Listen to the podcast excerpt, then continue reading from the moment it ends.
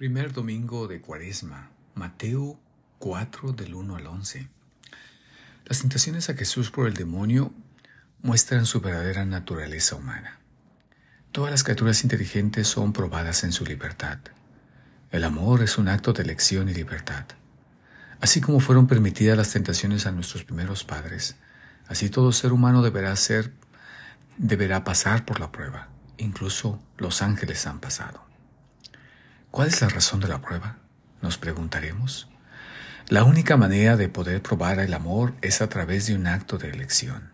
Las palabras no son suficientes. Cuando el amor es tentado y puesto a prueba, su verdadero valor sale a relucir. ¿En qué consisten estas tentaciones en Jesús? Las tentaciones en Jesús no son un, el querer pervertir sus apetitos naturales, como en la mayoría de los seres humanos sino que ejerciera su misión en la tierra de diferente manera al que le había encomendado su padre. El demonio le propuso que fuera un Mesías triunfalista, lleno de riquezas y poder, en lugar del sufrimiento y su cruz, como medio de salvación de los hombres.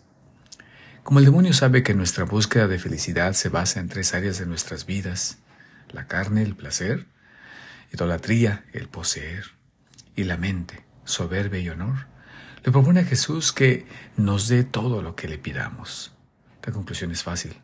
Cuando damos todo a los hijos, no se les ayuda a madurar. Al contrario, se les arrebata el derecho a ser felices. En estas áreas, los seres humanos somos constantemente zarandeados con estas tentaciones según nuestra edad y condición. Se nos promete la felicidad en algo que nunca será suficiente. Dios no tienta a sus hijos. La tentación viene siempre del demonio. Y Dios en su sabiduría permite estas para un bien mayor. O la iglesia se regocija en contemplar a su Maestro, superando las grandes tentaciones que han alejado a los hombres de Dios y los siguen alejando. Jesús debe experimentar en sí mismo estas tentaciones hasta la muerte, en el momento de su cruz, y abrir de este modo el camino de la salvación. Así, no solo después de su muerte, sino en ella y a lo largo de, toda su vida, debe, en cierto modo, descender a los infiernos, al ámbito de nuestras tentaciones y fracasos, para tomarnos de la mano y llevarnos hacia arriba.